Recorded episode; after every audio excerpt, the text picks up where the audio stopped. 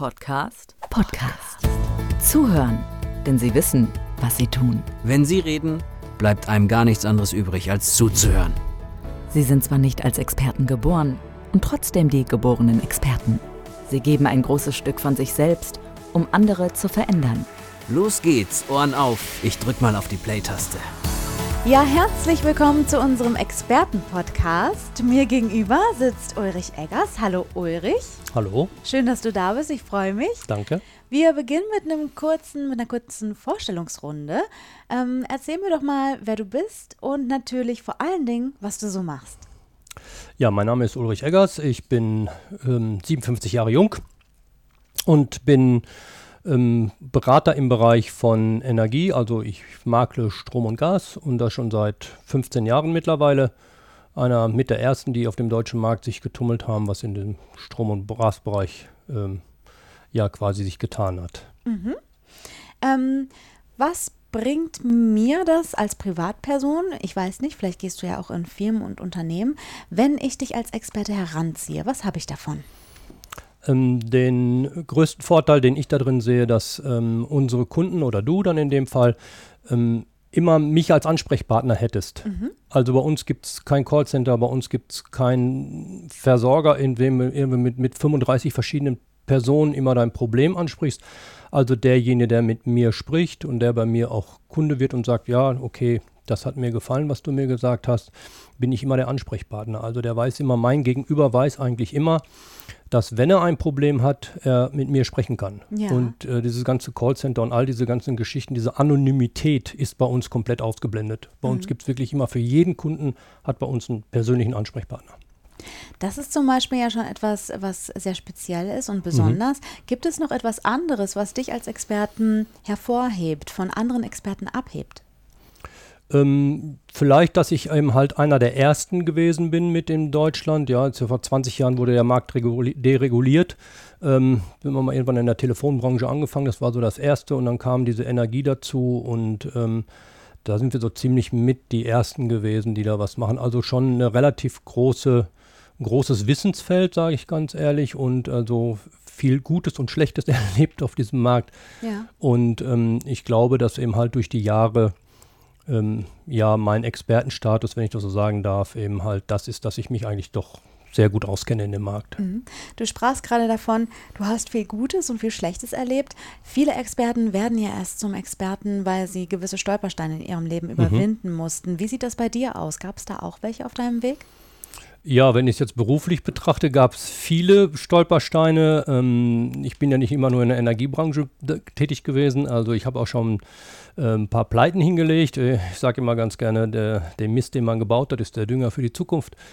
Ja. Ähm, da kann man ganz viel drauf aufbauen. Ähm, natürlich habe ich Stolpersteine erlebt. Ich bin auch gestürzt, aber wieder aufgestanden. Ja, und ähm, das ist so, ja, auch so ein Punkt, den ich immer wieder sage, das sollte man auch tun. Immer wieder aufstehen. Stolpersteine sind Hürden aus der Vergangenheit. Wir wollen aber auch in die, Zu in die Gegenwart blicken. Ja. Ähm, was sind denn Themen, die dich jetzt gerade aktuell am allermeisten beschäftigen? Aktuell beschäftigt mich am allermeisten, weil ich selbst auf der Suche war nach etwas. Ähm, ich habe vor zwei Jahren ähm, gedacht, es muss noch etwas anderes geben auf dieser Erde, ähm, weil ich immer wieder auf ja, in ganz bestimmten Prozessen hängen geblieben bin und habe gesagt, da muss es etwas geben. Und was mich ganz aktuell beschäftigt, ist ähm, ja Gottes Wort und Jesus. Bin ich ganz ehrlich, habe da mich wirklich geöffnet vor anderthalb oder vor knapp zwei Jahren und habe gesagt, das ist genau etwas, ähm, wo wir uns eigentlich viel, viel mehr öffnen sollten, wir Menschen überhaupt. Und ähm, bin da gerade auf der Schiene, dass ich sage, ich möchte das mit meinem Job verbinden, wo wir auch gerade wirklich mit der Company gut dran sind, dass wir also wirklich den Menschen etwas geben, was im Alter auch nicht nur im Energiebereich ist, sondern wirklich auch äh, ja, in der Menschlichkeit eben halt verhaftet ist. Ja. Dass wir also wirklich etwas zurückgeben, ja, und eben halt mehr Empathie haben, ein bisschen mehr Liebe ausstrahlen. Und das ist etwas, was mich wirklich sehr, sehr berührt. Ja, eine schöne Sache, die du da zur Aufgabe genommen hast. Ähm, könnten darüber wahrscheinlich Stunden sprechen. Ja. Wir kommen jetzt aber trotzdem zu unserer Kategorie Fast Lane. Das bedeutet, ich stelle dir eine kurze Frage und du gibst mir eine ganz knappe kurze Antwort Mhm. darauf. Okay, wir starten. Ja, Was wärst du geworden, wenn du nicht der geworden wärst, der du heute bist? wahrscheinlich wäre ich Koch geworden. Dein größter Fehler? Ähm, Mein größter Fehler ist bestimmt, ähm, mich aufhalten gelassen zu haben oder mich, ich wurde aufgehalten, aber das ist auch, heute weiß ich, dass ich das selber war und dass ich ein ganz bestimmtes Ziel eigentlich nicht bis zum Ende verfolgt habe. Welche Fehler kannst du am ehesten verzeihen? Dummheiten, Was magst du gar nicht? Lügen und äh, Intrigen. Was würdest du in der Welt verändern, wenn du könntest?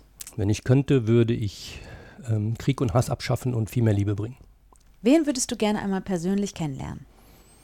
Ja, persönlich kennenlernen würde ich gerade mal über diese ganze Geschichte eben halt, ähm, diese ganze Gott-Jesus-Geschichte möchte ich wirklich herzlichst gerne Bayless Conley kennenlernen. Ein ganz toller amerikanischer ähm, Pastor, der mich einfach geflasht hat. Der hat eine ganz starke Lebensgeschichte und äh, der hat einen Auftritt auf der Bühne, der hat mich einfach getoucht, kann es nicht anders sagen. Den Ja. würde ich gerne persönlich kennen. Der ist zufälligerweise in Hamburg dieses Jahr, Ach, kann ich mal. aber leider nicht. Oh, schade. Dann Ja. wird es sich bestimmt ein anderes Mal ergeben. Ja, bestimmt. Dein Lieblingskünstler, deine Lieblingskünstlerin? Ja, da tue ich mich schwer, weil ich bin ja nun auch nicht mehr der Jüngste. Ich habe früher ganz viel Rockmusik gehört. Da würde ich sagen, da gehört zu meinen Lieblingskünstlern mit Sicherheit Pink Floyd, die Purple damit zu. Heute mag ich sehr gerne Herbert Grönemeyer, Adele. Ich finde aber auch Michael Patrick Kelly sehr, sehr gut. Deine Buchempfehlung?